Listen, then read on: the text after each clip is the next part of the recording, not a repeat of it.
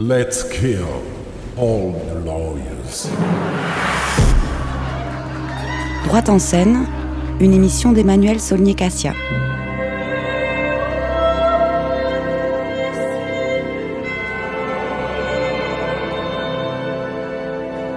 Droite en scène est l'émission d'Amicus Radio qui fait dialoguer le juriste et l'artiste pour mieux comprendre pourquoi et comment le droit devient un sujet ou un objet artistique. Emmanuel Saunier-Cassia reçoit Nicolas Lambert pour parler de trois pièces réunies en une trilogie appelée La démocratie, qui se joue actuellement et jusqu'à fin décembre au théâtre de Belleville.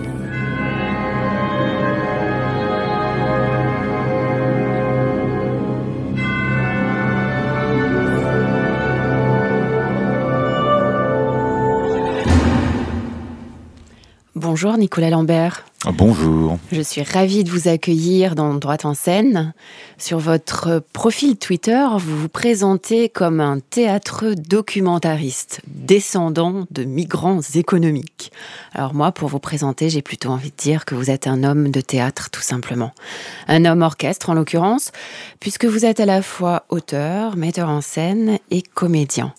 Alors si on veut être un peu plus précis pour nos auditeurs, on peut dire que vous avez suivi des études de philosophie, que vous avez découvert le théâtre en comédien amateur, puis créé une première compagnie avec laquelle vous avez monté des spectacles dans des lieux qui n'en accueillent habituellement pas, notamment dans les ZEP.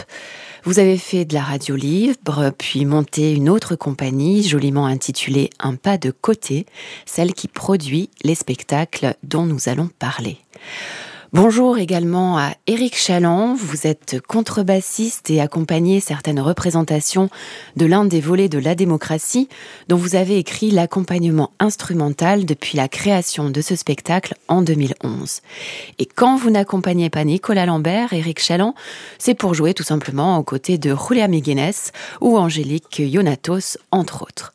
Je précise aux auditeurs que vous êtes venus avec votre contrebasse, car vous avez eu la gentillesse d'accepter de nous offrir quelques respirations musicales extraites de votre création. Avant que nous commencions à échanger sur vos spectacles, Nicolas Lambert, je vais vous soumettre à la question rituelle posée à chacun de mes invités. Qu'est-ce que le droit pour vous? Qu'est-ce que le mot droit vous évoque en un mot ou une phrase? Le droit, c'est ce qui ne devrait pas être tordu. C'est amusant parce qu'on a déjà un metteur en scène qui nous a proposé cette définition dans une émission précédente. C'est pas commun. C'est ce qui vient tout de suite, en tout cas, si c'est droit. Euh, en tout cas, c'est ce, euh, c'est peut-être l'endroit où on essaye de, détordre des choses et de, de se proposer un une règle, une règle droite, et euh, d'avoir euh, un comportement qui se qui se redresserait. Voilà, c'est ça que ça m'évoque. En tout cas, j'ai l'impression que ça pourrait être une référence, quoi, comme un maître étalon. on aurait un truc droit, et on se dirait tiens, ce serait vers ça qu'il faudrait tendre. Mm. Vos spectacles tendent plutôt à montrer que la règle reste tordue, mais on va en reparler. Mm-hmm. La démocratie, c'est une trilogie conçues en trois volets, en trois pièces, mais qui, si elles ont une logique entre elles, peuvent être vues de manière indépendante. Il y a la pièce d'origine, Elf, euh, la pompe Afrique, créée en 2004 à Paris, à laquelle est venue s'ajouter Avenir Radieux, une fiction française créée en 2012 à Saint-Denis de la Réunion, et Le maniement des larmes, la plus récente, créée en 2015 à Mâcon, donc le pétrole, le nucléaire et les armes. Les trois pièces ont en commun de dénoncer la corruption et les conflits d'intérêts qui ont émaillé l'histoire de la Ve République, notamment, et privé de démocratie le peuple français, d'où le A privatif du titre de la trilogie. Sur des questions qui sont pourtant essentielles relativement à l'avenir du pays, sur son indépendance énergétique et sur sa sécurité en particulier. Alors au-delà du fond dont nous allons reparler, il y a un point commun qui est d'ordre méthodologique, et je tiens absolument à ce que nous commencions par là, car c'est très important. Vous vous inscrivez dans la tradition du théâtre documentaire, Nicolas Lambert. Je ne veux pas parler du théâtre reportage, du théâtre documenté qui a fleuri partout cette dernière décennie, mais du vrai théâtre documentaire, celui de Erwin Piscator et de Peter Weiss. Est-ce que vous voulez nous en dire un mot, Nicolas Lambert? Oui, bah, euh, j'aime bien ça, le documentaire. Moi, ça, j'aime bien me, j'aime bien essayer de comprendre euh, le monde dans lequel euh, je suis. J'aime bien comprendre la situation actuelle et le documentaire me semble être un bon outil pour ça. Pour moi, le documentaire, c'est quelque chose où quelqu'un se, se s'enquiquine à aller chercher des informations et puis à les mettre les unes à côté des autres. Et, euh, il, est possible que grâce à ça, ça fasse euh, émerger un sens euh, qui nous permette de, de, voir un petit peu plus clair. Et bon, voilà, moi, je, je, trouve que c'est un petit peu le, boulot du, théâtre de base. Le, le théâtre, c'est ça, hein, c'est de la chair, des, des mots. Euh, de la lumière. Euh, on éclaire, on essaye d'éclairer euh, une, petite zone qui nous qui nous apporte quelque chose. Voilà, c'est cette c'est effectivement cette ce, désir que que j'aurais. vous disiez ça dénonce. Il, s'agit pas pour moi de dénoncer. Il s'agit de il s'agit de comprendre. il s'agit pas de faire de, de mettre à l'index qui que ce soit ou de dire que euh, c'est moins. Euh, euh, je, me permets juste une petite rectification. c'est moins montrer des choses qui nous ont privés de démocratie que montrer là où il n'y a pas de démocratie. il, s'agit de, de, de, de, voir qu'il il y a quelque chose qui n'a pas été encore atteint dans le projet démocratique. je pense pas que les, gens dont, dont, je parle, qui sont effectivement des représentants de la Ve République, soit des élus, soit des techniciens de euh, de cet euh, état euh, nous ont privés de quelque chose. Non, ils ils ils heurent dans des zones grises, dans des zones qui ne sont pas éclairées et dans des zones qui posent question Or, ces questions sont pas posées. Euh, je, je euh, quand quand euh, il y, a, y, a, quelques semaines, euh, le ministre Bruno Le Maire, qui, voilà, qui a quand même une certaine importance dans, dans le gouvernement actuel, on parle là en, en novembre 2019, et, et, et, qui nous annonce doctement que la centrale nucléaire qui est à, située à Flamanville et dans lequel on est en train de construire un réacteur qu'on appelle EPR, euh, il, vient nous expliquer que c'est quand même un échec industriel, que ça, révèle toutes les, carences industrielles de l'État, et que donc on va en construire six autres comme ça, dans la même phrase. Je trouve ça rigolo. Euh, et, j'aime bien cette, cette juxtaposition de deux choses qui semblent très contradictoires et je trouve que ça, devrait nous, c'est le genre de choses qui devrait nous alerter sur le fait que tiens, il y a un truc qui va pas bien dans dans ce système. Oui, mais tout est quand même volontairement euh, maintenu dans l'ombre. Vous parliez de mettre la lumière, euh, euh, ces, zones grises et ces hommes de l'ombre de la Ve République sur le pétrole, le nucléaire et les armes. Ils font tout pour justement que, la lumière ne soit pas mise. Mais si on reste juste encore un instant sur, sur le théâtre documentaire, pour nos auditeurs qui ne sont... Je pense qu'ils s'en foutent, en fait. Ils, sont, ils, pensent... honnêtement, je crois que c'est moins le problème.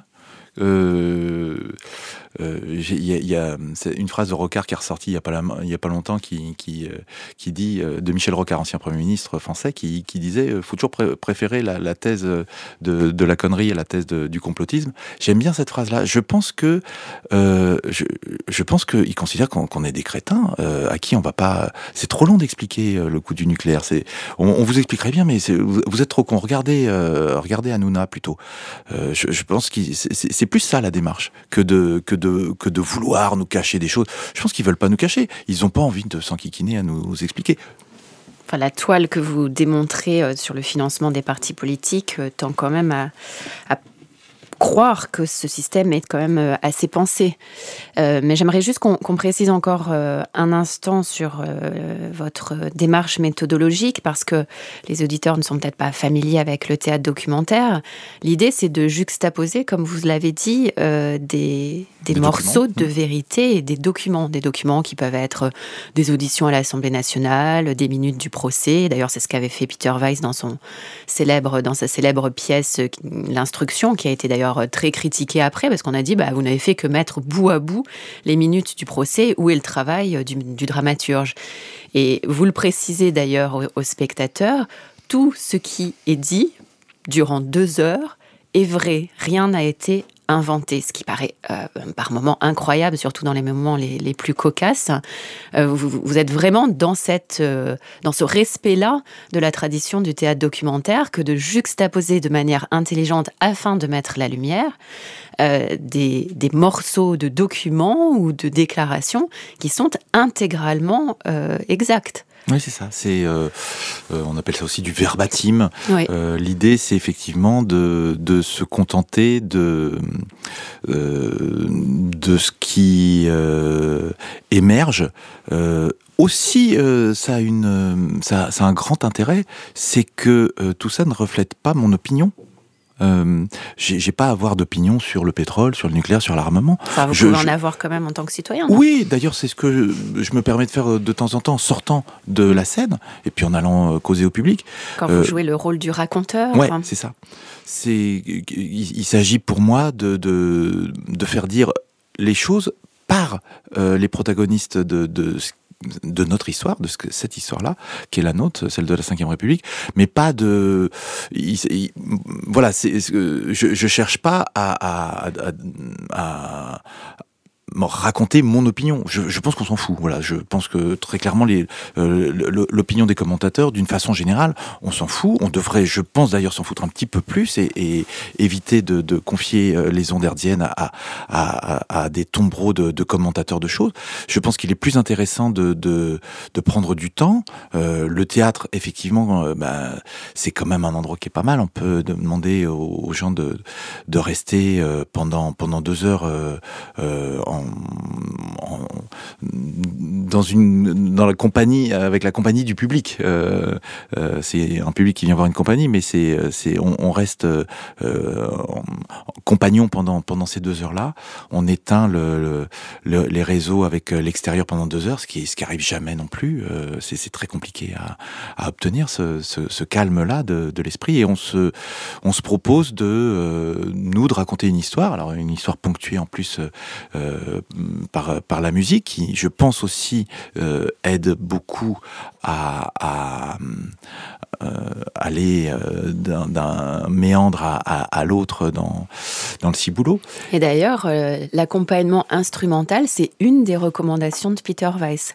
C'est-à-dire, il dit, il faut traiter des sujets politiques dans des petites salles qui sont pas des grands euh, salles de théâtre, euh, auprès d'un public qui n'a pas forcément l'habitude euh, d'entendre ces choses-là, mettre bout à bout des citations et accompagner de manière instrumentale euh, les choses ou intégrer euh, du document visuel. Donc, euh, vous êtes pleinement dans, dans, le respect de cela. Et on a la, chance donc d'avoir le contrebassiste Éric Chaland qui se produit donc certains soirs avec aussi deux autres violoncellistes en alternance et notamment Hélène Billard. On a changé un peu d'esprit dans la ligne musicale et on va, on va peut-être en profiter un petit peu dès maintenant. Música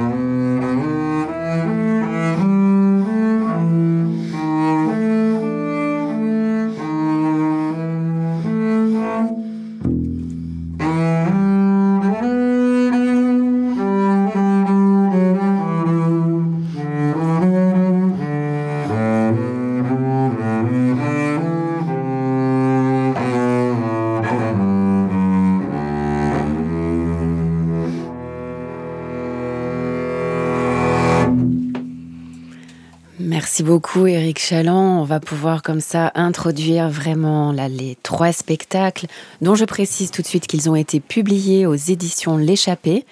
Il ne s'agit d'ailleurs pas uniquement d'une reproduction de vos textes, mais également de compléments très documentés pour lesquels vous avez sollicité des journalistes d'investigation chevronnés comme Samuel Foutoyer, Karl Lasque et Jean-Luc Porquet, mais aussi le dessinateur euh, Otto T. Dans les trois spectacles, vous êtes quasiment toujours seul en scène. Euh, seul en scène pour jouer 12 personnages dans l'affaire Elf, plus de 20 personnages dans chacun des deux autres volets, et ce, trois soirs de suite, soit plus de 60 rôles finalement. Comment faites-vous Nicolas Lambert, car il faut dire aux auditeurs que c'est absolument bluffant. Vous passez en quelques secondes de Loïc Le Floch-Prigent à André Tarallo, de Nicolas Sarkozy à Anne Lauvergeon, de Valérie Giscard d'Estaing à Pierre Péan, et on les reconnaît tous immédiatement. C'est vraiment un vrai tour de force de comédien. Alors comment faites-vous? Bah, j'ai que ça à faire. Hein. Euh, non, ça va. C'est pas euh, mon boulanger. Il fait des centaines de croissants, euh, de pain au chocolat, de flan, de trucs. Il enfin. Eric Chaland fait des milliers de notes. ouais, voilà. Non, non, c'est un job. Hein. C'est pas. Non, non, il n'y a pas de. Euh, je trouve que c'est rigolo. Non, non, c'est en, plus c'est rigolo à faire, mais c'est pas. C'est rigolo à voir aussi. Hein, oui, oui, Mais euh, bon, moi ça. Alors, euh, si vous voulez que je vous dise tout, ça canalise ça. Moi, je j'aime bien faire ça. J'aime bien raconter des trucs. J'aime bien imiter des gens. Et quand je fais ça à la maison, ma fille m'engueule, ma femme m'engueule. J'imite les copines de ma fille. Elle aime pas ça. Je, bon, ok. Donc au moins là, il y a un endroit euh, voilà. On vous paye pour faire ça. C'est quand même pas mal. Donc euh, voilà, je, ne vais pas me plaindre. Hein. Alors venons-en au fond et aux questions juridiques que vous mettez en valeur, en commençant donc par l'affaire Elf Pompafrique. Le premier volet euh, de la trilogie, c'est l'affaire Elf et vous la situez au TGI de Paris en 2013, procès qui dure quatre mois et auquel vous avez intégralement assisté. Alors évidemment, vous ne pouviez pas tout dire, vous vous concentrez sur le procès lui-même, qui fait suite à plusieurs euh, années d'instruction menées par les juges Joly, Wischniewski, Van Orimbeck euh, dès 1994. Je rappelle aussi que l'affaire a été euh, définitivement close par la Cour de cassation en 2007. Alors, à travers les questions du président du tribunal, Michel Desplans, vous parvenez à retracer ce qui me semble être le plus important pour vous au-delà des hommes, c'est-à-dire la construction d'un système qui va gangréner finalement la Ve République depuis son origine, ou à tout le moins depuis 1967, date de naissance d'Elf. Alors qu'avez-vous lu, qu'avez-vous voulu dire pardon, Nicolas Lambert, en faisant tenir votre pièce dans cette unité de lieu de la 11e chambre correctionnelle du TGI de Paris. Comme élément de décor, on a un simple bidon de pétrole sur lequel vous vous appuyez comme président, euh, c'est votre, votre tribune, votre bureau, et euh, viennent à la barre les différents euh, protagonistes du procès. Alors euh, ça, ça, me permet du coup de répondre aussi un petit peu plus précisément à la question que vous posiez tout à l'heure. Euh, j'ai écrit ça avec des petits, euh, des petits éléments de contrainte. Il se trouve que j'ai eu la chance d'avoir comme prof à, la, fac un prof de maths un poète euh, français qui s'appelle Jacques Roubaud, qui est un type euh, extraordinaire, enfin dont j'aime beaucoup l'écriture, et qui fait partie de cette mouvance qu'on appelle l'Oulipo. L'Oulipo, c'est l'ouvroir de littérature potentielle. C'est ces fous de l'écriture autour de Raymond Queneau, de Georges Perec, etc. Et voilà, à, partir de, de, ce moment-là, moi, je m'amusais un petit peu à, à, partir de, la fac à, jouer avec ces, ces, contraintes. Et, et là, j'en avais écrit deux, trois sur, euh, sur ces spectacles-là. Euh, et en l'occurrence, que le premier euh, spectacle. L'idée du bleu, blanc, rouge, je l'avais eu à la base, je l'avais noté, je l'avais griffonné. On n'a pas précisé ça. Projet bleu, blanc, rouge, bleu pour pétrole, blanc pour nucléaire et rouge pour les armes. Oui, c'est ça. qui Donc, reprend l'édition L'échappée dans ses couvertures. Oui, exactement, qui, qui sont très belles. Et puis les, lumières aussi de la fin de chacun des spectacles. Oui. Euh, l'idée, c'était d'avoir... Euh, une des questions qu'on se pose dans ce métier, c'est comment on fait pour toucher le public et comment on fait pour toucher un public qui va pas forcément au théâtre. Euh, je, m'étais imaginé qu'on pouvait faire quelque chose qui euh, pouvait se, jouer facilement euh, dans des lieux qui n'étaient pas forcément des, théâtres et de se pointer avec une valise euh, et, un instrument de musique et puis roule ma poule, on vient, on joue. et, c'est ce qu'on a fait. On a joué dans des granges, on a joué dans des écoles, on a joué dans des appartements, on a joué dans, des places de village, on a joué sur la place de la République, un petit village aussi sympa. et on a, on a, on a joué ces spectacles-là. Sur le 1, ben, on est 1, avec unité de temps, unité de lieu, unité mm. d'action, etc. Sur le 2, ben, on est 2 sur le plateau. Sur le 3, on est 3. Euh, sur le 2, bah, ça joue sur la, dualité euh, nucléaire euh, civile, nucléaire armement. Sur le 3, sur un truc un peu plus pyramidal. bon, donc sur le 1, il y avait cette volonté de faire un, spectacle simple, un plein feu, en bas. Mm. On joue. Et je pense que ça amène quelqu'un qui a jamais vu de théâtre, et nous on l'a éprouvé souvent, à se dire bon bah je vais peut-être assister au deuxième parce que c'est pas ça n'a pas l'air. Euh, euh, nous on a dans, dans notre patelin on a changé le mot théâtre en art dramatique. Et c'est vrai que quand tu vois un, truc qui s'appelle ah, c'est l'art dramatique, venez on va voir un art dramatique. Ah, tu te barres quoi. enfin bon, euh, ou alors tu as les clés déjà avant. Mais si t'as pas les clés, tu, tu rentres pas dans ce lieu. Euh, tu peux le mettre au, milieu du euh, de, de, la ville. C'est compliqué d'y aller. donc nous, on s'est proposé de faire quelque chose de de simple et rigolo à, à, lire, euh, en tout cas pour ce qui est du premier, euh, du premier volet. Parce qu'il faut vraiment dire qu'on rit beaucoup dans chacun des spectacles, en particulier dans le premier. Mhm. Euh, alors on rit jaune aussi parfois, évidemment. on n'a pas prévu le couleur jaune, mais... bientôt peut-être pour un, nouveau volet. ça, ça, va être quoi le prochain volet d'ailleurs On verra on verra. Ah, mais pour l'instant, on n'a pas le droit à une exclusivité. Si, si mais si je commence à me lancer là-dessus, euh, c'est D'accord, parlons des directement à la cours, de, de l'heure de, l'interview. Euh, le l'idée avec cette effectivement cette unité de temps, unité de lieu, unité d'action, c'est que ça nous permet de de, de voir immédiatement euh, ce qui se passe.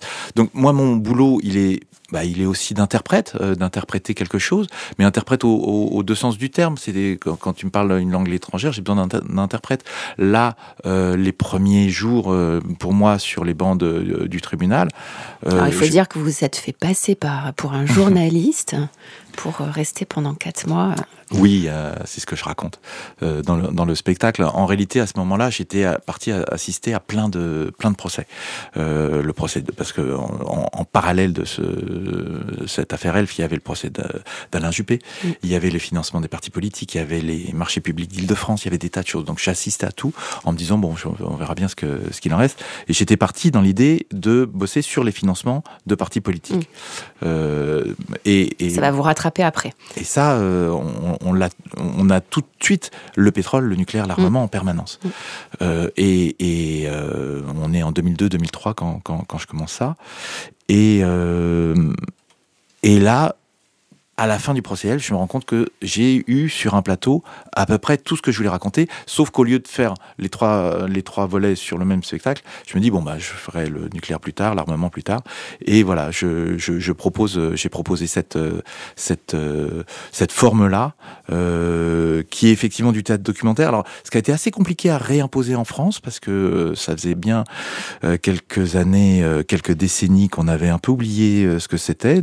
Et c'est vrai que pendant les je, je, sans trop exagérer, pendant les dix premières années d'exploitation de ce spectacle, on m'a expliqué que c'était pas du théâtre. Mm. Bon, voilà. C'est ce qu'on avait déjà dit euh, aux pionniers. Hein.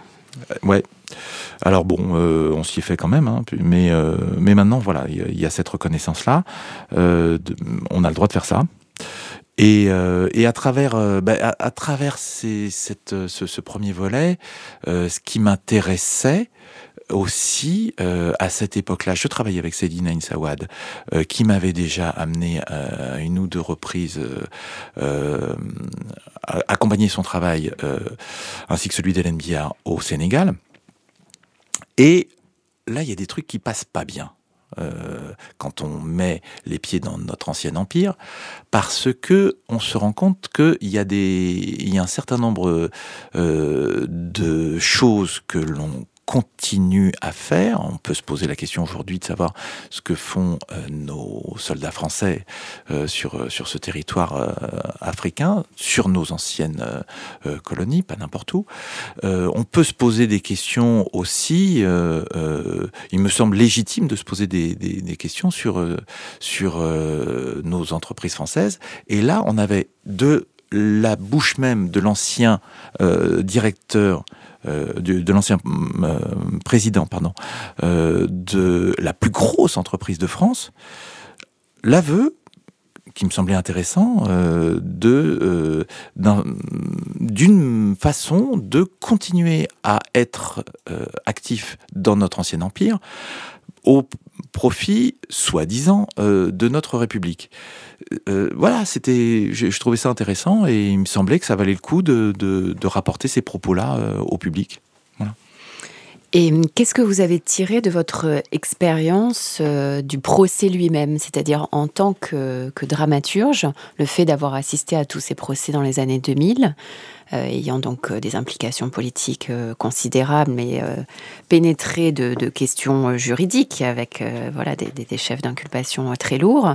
Qu'est-ce que est-ce que vous en avez tiré vous quelque chose en tant que dramaturge? Est-ce que la scène elle-même du procès vous a euh, inspiré, euh, vous a oui, apporté C'est vrai que c'est rigolo parce qu'on a les mêmes outils. Euh, c'est ce qu'on dit souvent en tout cas. Ouais, bah, mm. il y a le public, il y a des costumes, il y a des, il y a une scène, il y a, il y a la sonnerie du, du, tribunal comme dans les, comme dans le théâtre de boulevard. Vous jouez avec d'ailleurs, vous faites lever le public. Oui, oui, ça fait pas de mal. du coup, j'ai pas eu trop à, et puis aussi parce que je suis feignant, j'ai pas eu trop à me fouler pour la, dramaturgie. Je, reprends les mêmes codes, euh, sauf qu'en plus, au lieu de faire des lumières compliquées, j'en fais qu'une seule, je fais un plein feu. Donc euh, c'est pas mal. En tout cas pour le premier pour volet. Le, pour le premier volet, oui. Pour, pour ce qui est de, du procès en tant que tel. Euh, voilà. En tout cas, formellement, voilà ce que j'en ai retenu. Après, j'en ai retenu qu'il fallait effectivement un interprète pour traduire un langage moyenâgeux ou juridique, mais quand même, on est volontairement euh, peu transparent. Et... Eh, disons qu'on est dans une langue qui est figée euh, euh, à l'époque à, laquelle les différentes choses du droit ont été formulées et pour comprendre ça... On parle plus trop en latin quand même, mais dans les Non, non, non, mais quand même on parle en, on, a un machin quand même plutôt moyenâgeux. C'est, après, c'est ce qu'on on, se rend compte chacun dans notre vie quand on doit faire des actes de notaire. d'un seul coup, on se retrouve à à, avoir, à utiliser un vocabulaire qui est qui est très qui, nécessite un, interprète. Alors pour revenir à la question de départ, le droit c'est pas simplement tordu, c'est aussi euh, peu transparent alors, occulte aussi dans son langage? Occulte, ça voudrait dire qu'il y a une volonté. Euh, je pense pas que ce soit une volonté initiale euh, de d'être J'en sais rien. Euh, je vais pas faire de procès d'intention euh, au droit. Euh, ce serait, ce serait délicat. Sinon, on arrête l'émission ici. Mais par contre, il y a un effort à faire, c'est certain, pour euh, euh, que cette chose-là soit, soit mise au service du peuple. Ça, c'est, euh, j'ai pas de, j'ai pas de doute là-dessus. Et il me semble que l'écart entre le, entre le peuple et et, et les, la façon dont est formulé ce à quoi il doit nécessairement se référer. Hein. Nul n'est censé ignorer la loi, euh, m'a-t-on raconté une fois. Euh, je pense que ça aurait intérêt à, subir un petit, un petit lifting, mais comme, comme pas mal de choses dans, cette, euh, dans ce patelin. Hein, ce patelin qu'est la France, c'est ça? Ouais, mmh. ouais. Alors peut-être on peut parler aussi un peu plus précisément de la deuxième pièce, Avenir radieux, une fission française, qui est consacrée donc au dossier du nucléaire. Question qui n'est pas vraiment courantes hein, au théâtre. Je n'ai en tête que deux créations récentes, les les champignons de Paris euh, de la compagnie Caméléon. Je ne sais pas si vous l'avez vu au Off d'Avignon en 2018. Euh, formidable, comptant les, contradictions de la dissuasion nucléaire et surtout euh, de la catastrophe humaine et écologique consécutive aux essais en Polynésie française. Et puis cette année aussi au Off d'Avignon en 2019, Après la neige d'Aurélie Namur, qui projetait sur le plateau ce que pourrait être notre vie dans les heures qui suivent une catastrophe nucléaire. voilà, à part ça, je ne vois pas grand-chose dans le théâtre contemporain. Enfin, vous, ce ne sont pas vraiment ces aspects qui vous intéressent, c'est comment, en quelque sorte, on en est arrivé là. C'est-à-dire à l'installation du nucléaire en France, depuis les rares discussions à l'Assemblée nationale sur l'Euratom euh, au milieu des années 50, jusqu'aux échanges organisés par la Commission nationale du débat public, en passant par les liens avec l'Iran et les attentats des années 80 à Paris. Alors, on va peut-être faire une entrée en matière avec l'un des personnages de l'ombre, très peu connu des Français finalement, du grand public, avec euh, ce deuxième volet donc de la trilogie, un petit extrait accompagné par Éric Chaland à la contrebasse. En France, il est impossible d'obtenir que les services de contrôle disent ce qu'ils font. Le fonctionnaire français se considère comme euh, propriétaire de l'information qu'il détient. C'est profond, c'est... J'ai une information, je me la garde. Je vous dis, c'est congénital. On n'apprend pas aux Français la communication. Alors, euh, je reprends mon interview, monsieur Pierre Guimard. On dit que lorsque vous êtes euh, devenu administrateur général du CEA, le commissariat à l'énergie atomique, le règne des pacifistes du CEA, cette génération représenté par M. Frédéric Joliot-Curie, membre euh, du Parti communiste euh, français. Cette génération de pacifistes du CA a été terminée. Mais est-ce qu'il n'y avait pas à cette époque, parmi vos collaborateurs, des gens qui avaient peur qu'on construise la bombe? La bombe atomique au CEA ben, Ils n'étaient pas tous pour la bombe. Mais aucun n'était contre. Ça, dépendait de l'argent qu'on avait, ça dépendait des budgets. Ça ne s'est pas passé avant la bifurcation entre nucléaire civil et nucléaire militaire Il n'y a, pas eu bifurcation entre nucléaire civil et nucléaire militaire. Le commissariat cherchait à faire de l'énergie atomique avec tout le monde. Mais en France, depuis Colbert, seule l'armée fabriquait ses armes dans ses propres arsenaux. Quand je suis arrivé au CEA, le service des poudres des armées vient me dire les poudres, les explosifs, ça dépend de nous, du ministère de la Guerre. Dites-nous comment nous allons faire notre bombe. Euh, Nous leur avons dit, euh, ben, venez commencer à travailler un peu chez nous pour voir ce que c'est que, la maison, hein, pour avoir un peu la culture commune euh, du CEA. Et oui, nous les avons reçus avec l'arrière-pensée qu'un jour on ferait de l'uranium enrichi pour faire la bombe. Mais ben, aussi de l'uranium enrichi pour euh, faire de l'électricité, l'uranium enrichi pour l'agriculture, l'uranium enrichi pour la forêt, l'uranium enrichi pour faire n'importe quoi. Pour, pour la bombe à hydrogène, qui exige des connaissances fondamentales assez euh, différentes de ce qui se fait dans les laboratoires ordinaires. Nous avons passé un contrat avec Madame Joliot-Curie, qui savait très bien pourquoi on lui passait ce contrat. Elle se figurait pas que c'était pour faire euh, pousser des petites poires. Mais euh, quand nous avons parlé de bifurcation, monsieur Pierre Guimard, nous voulions dire que la recherche de base a été commune pour nucléaire civil et nucléaire militaire, donc jusqu'au milieu des années... Non, non, non, non, non, non, non. Il n'y a, a pas eu bifurcation entre nucléaire civil et nucléaire militaire. Que fait un arbre en grandissant? Il crée des branches. Alors là, euh, c'est un moment important, un des moments importants d'Avenir Radieux, c'est-à-dire euh, les interventions récurrentes tout au long du spectacle d'un personnage, encore une fois très peu connu du grand public, et qui pourtant a un curriculum vitae assez étonnant et impressionnant dans les différentes fonctions qu'il a assurées euh, au sein de la République française tout court et euh, à des postes déterminants par rapport euh, justement à cette séparation que l'on fait toujours entre le nucléaire civil et le nucléaire militaire et sur ce qui va devenir l'industrie nucléaire française. Et c'est le début euh, tout de même d'une certaine opacité quand même de la construction de cette industrie nucléaire et qui va se prolonger de manière très institutionnelle.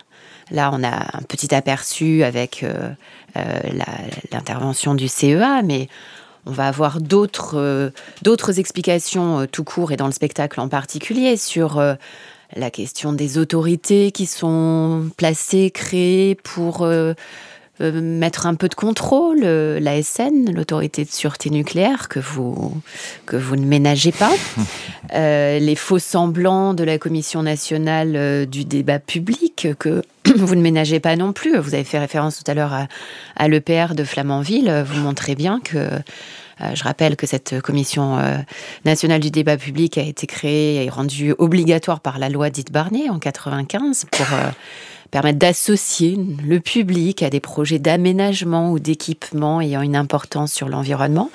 Et puis tout ça est bien joli, mais vous démontrez que le débat sur l'EPR de Flamanville, bah, il s'est tenu en fait tout simplement quatre mois après que euh, le principe euh, ait été validé euh, par la loi de programmation sur les orientations de la politique énergétique en 2005 ou 2006, je ne mmh. sais plus. donc bah, c'est ça qui permet de faire des spectacles rigolos.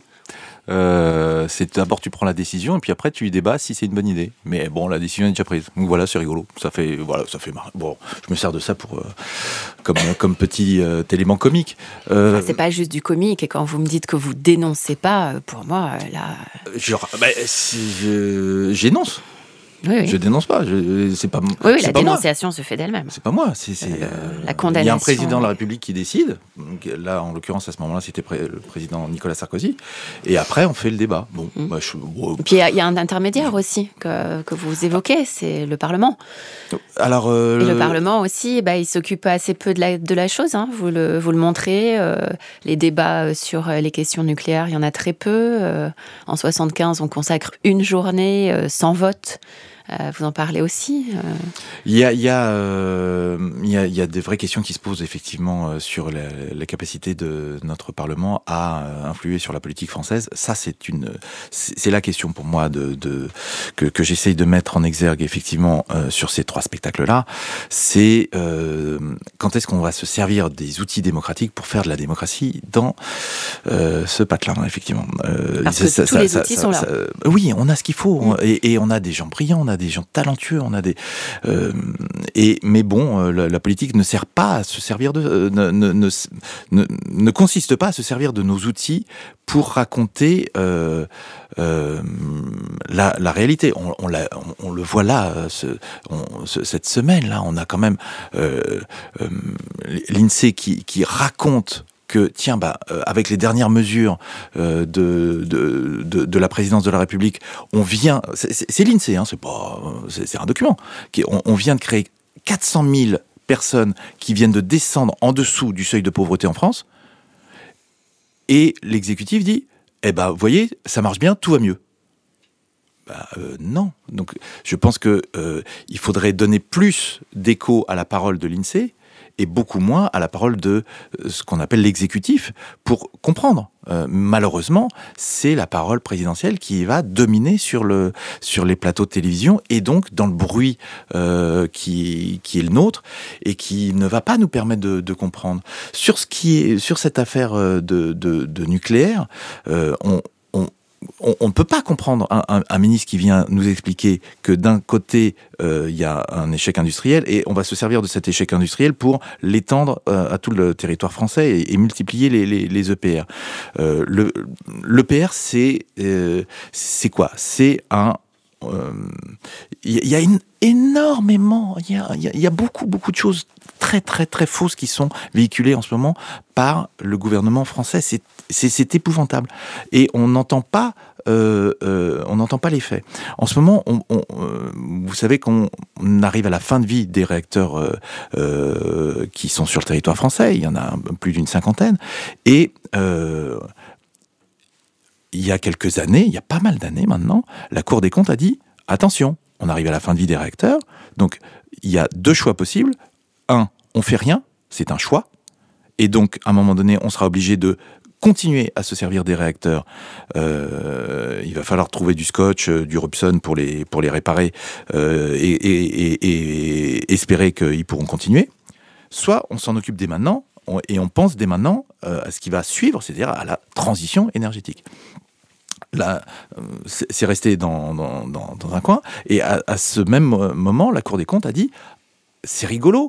Aujourd'hui, le coût de l'électricité nucléaire est à peu près le même que le coût de euh, l'électricité qui vient d'énergie euh, renouvelable.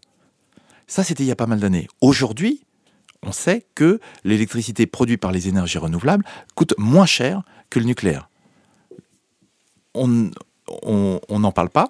On se contente de dire Ah ouais, mais quand même, nous, on est super fort, on a, on a une industrie nucléaire qui est vachement bien, donc on va la continuer. Ok, euh, ah bah ouais, mais sauf que à cause de ces euh, euh, écolos à, la gomme, qui s'expriment notamment dans les débats publics. oui, c'est le seul lieu où voilà, on peut les entendre. Vous, avez assisté vous-même à plusieurs. oui, oui, j'ai assisté à l'ensemble du débat public sur ce sujet-là. on, à cause des, écolos, ça fait des années qu'on fait plus de, de, de, centrales nucléaires, donc on a perdu les compétences. Et vous voyez bien, maintenant, nous, qu'on était les plus forts, bah, on est devenu super, super mauvais. D'ailleurs, euh, c'est pour ça qu'on a qu'on vient de rater euh, notre PR. Mais maintenant que on a su en faire un, vous allez voir, on va en faire plein. Alors déjà, ça c'est un mensonge euh, absolu. On passe notre temps à entendre des gens du gouvernement qui disent ça fait 15 ans qu'on fait plus de nucléaire. non, non, non, tu attends, tu, tu vois, le, PR là, on, a, commencé à le faire deux ans après le dernier réacteur. C'est juste que ça fait 15 ans que tu n'arrives pas à le faire tourner. Tu vois, arrête de. comme mensonge, il est énorme. Et je n'ai jamais entendu cet argument renvoyé euh, euh, à, ces, véhiculeurs de, mensonges. L'EPR, c'était un machin qui s'appelait l'European Pressurized Reactor, euh, n'est-ce pas? Et rapidement, alors c'était quoi? C'était le même réacteur. Le même réacteur. On dit c'est la troisième génération. Non, c'est le même réacteur que d'habitude, que celui qu'on voit dans toutes les centrales en France, mais un peu plus gros et aux normes post-Tchernobyl. C'est-à-dire, on va lui mettre euh, une armure euh, en béton plus costaude au cas où, on va lui mettre un machin en dessous pour récupérer euh, le, cœur si jamais ils font euh, ce qu'on appelle le corium, parce qu'on s'est rendu compte que ça pouvait être embêtant, parce que ça peut faire, euh, ça peut faire fondre la croûte terrestre et atteindre le noyau, donc c'est un, un, un tout petit souci quand même. Donc on va lui mettre un machin en dessous qu'on va appeler vulgairement le cendrier. Et on s'est rendu compte aussi, après le 11 novembre 2001, que c'était quand même un peu fragile d'avoir un réacteur à ciel ouvert, donc on va lui mettre un couvercle dessus. Bon, ben on n'y arrive pas. Alors il y a un problème, c'est qu'entre-temps, il y a eu un petit machin qui s'est produit au Japon, qui nous a montré qu'aussi il fallait euh, faire des tas de, choses en plus. On n'arrive toujours pas à mettre un réacteur aux normes Tchernobyl. Donc on n'est pas prêt de mettre un réacteur aux normes post-Fukushima, ça, ça, coûte une blinde, c'est tout. Et, en plus, c'est des telles quantités de béton qu'on sait pas bien faire. C'est des telles quantités. C'est, pas au niveau du tout euh, de, des compétences euh, nucléaires qu'on a des difficultés. C'est au niveau. C'est, des bêtes questions de, de très bah, techniques. très technique. Hein, on fait du, gros euh, béton, ça fait des bulles à la. Qui engage une responsabilité politique et la question de la prévisibilité en, politique, de l'action politique. Oui, et, qui engage la sécurité du pays. Ce sont des choses qui sont abordées aussi dans le spectacle, euh, qui rejoignent encore une fois des questions juridiques là aussi, hein, euh, la responsabilité envers les générations futures, euh, le droit du travail aussi tout simplement, la protection des, travailleurs qui sont... Oui, oui, ça c'est terrible parce qu'on se rend compte en, fréquentant le, la filière nucléaire que euh, que DF, bah, il vous a pas échappé que ça n'allait pas bien. Careva, ça va tellement pas bien que c'est un machin qui a été entièrement démantelé et que il y a énormément de tâches dans les centrales nucléaires qui sont très dangereuses, qui euh, peuvent euh, irradier euh, des, des, personnes. Et qui font appel à la sous-traitance. Et voilà, et pour le problème d'un salarié, quand vous avez une boîte comme EDF ou comme Ex-Areva, quand, quand, vous avez quelqu'un qui est irradié, bah, on ne peut plus l'envoyer sur le euh, j'allais dire au charbon, mais c'est pas le bon terme dans cette énergie-là. Euh, on est en kikiné, mais il faut continuer à, le salarier. Eh, j'ai une idée les gars. Si on prenait un sous-traitant, eh, on, lui fait juste une mission. Eh, tu viens? Ah, oh merde, j'ai été irradié. Ah, pas de bol, hein Allez, ciao T'as qu'à faire euh, garagiste. C'est comme ça qu'on traite cette filière-là en France. C'est très, très, très fâcheux.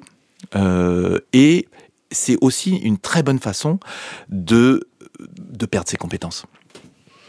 Alors malheureusement, on arrive presque au terme de l'émission. On va écouter un dernier extrait par Éric Chaland à la contrebasse pour dire juste un mot de la dernière pièce, la troisième pièce de la trilogie.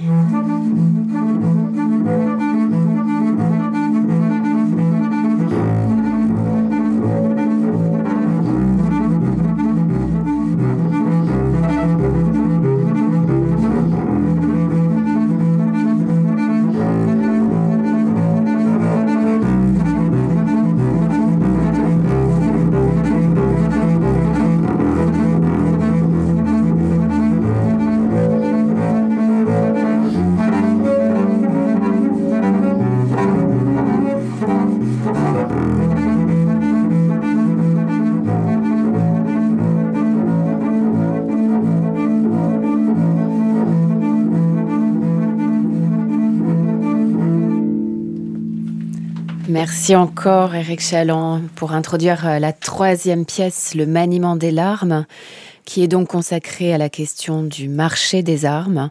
Là encore, c'est un sujet qui n'est pas des plus courants au théâtre. Euh, vous situez euh, principalement la dramaturgie dans un centre d'écoute téléphonique, euh, les écoutes judiciaires, qui ont servi à mettre au jour, là encore, un système de commission et de rétrocommission illégal.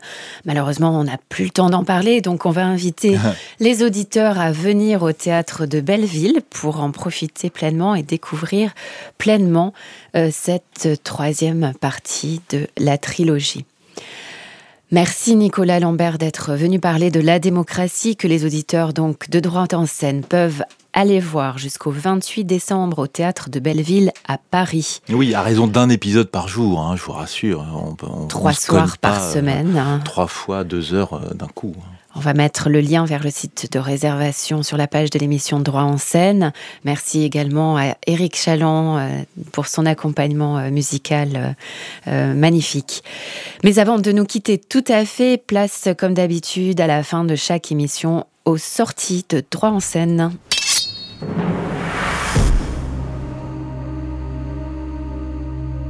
Dans les spectacles vus ce mois-ci, j'aimerais parler de trois d'entre eux qui m'ont particulièrement touchée et qui ont tous, d'une manière ou d'une autre, un rapport avec ceux qui ont fait l'objet de l'émission du jour.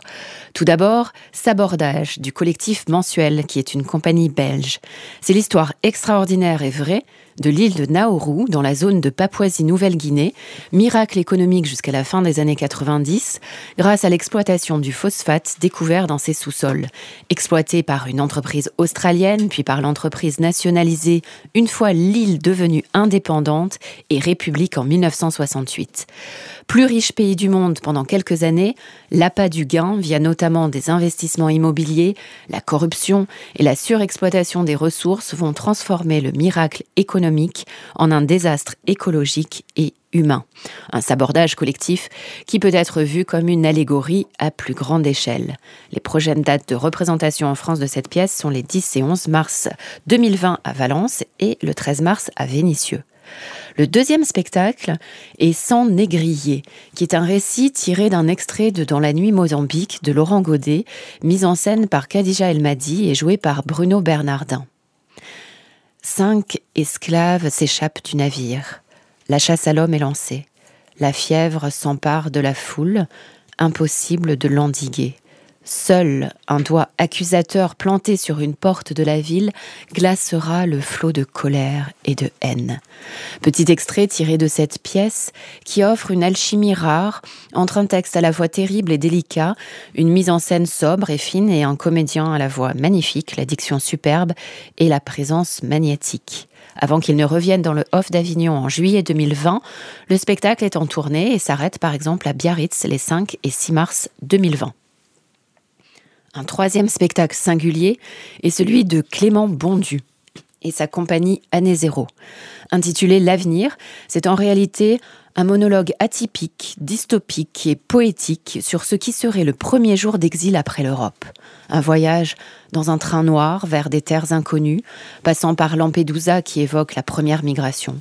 Une nouvelle transhumance de l'humanité, après Hiroshima, Tchernobyl et Fukushima, qui décrit une Europe aux yeux tristes, déesse putréfiée aux lèvres infestées de mouches purulentes, qui a fait surgir les experts fallacieux des paradis fiscaux et laisse peu d'espoir aux nouveaux tziganes.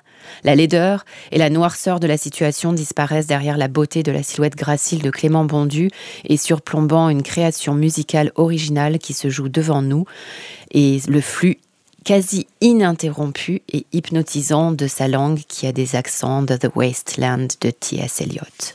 Pour finir, une petite exposition qui peut être visitée à la Galerie de la photographie du Centre Pompidou jusqu'au 24 février 2020. Calais, témoigner de la jungle, s'interroge sur la représentation de la migration avant le démantèlement du camp à travers l'approche artistique du photographe Bruno Serralong, le travail des images de l'agence France Presse et les expérimentations photographiques des occupants de la jungle qui a été fermée en 2016. Il faut bien prendre le temps d'écouter les nombreux documents vidéo qui sont proposés dans cette toute petite exposition qui est très instructive sur la question du traitement de l'image sur un dossier qui a tellement fait la une des médias et occupé les juristes ces dernières années.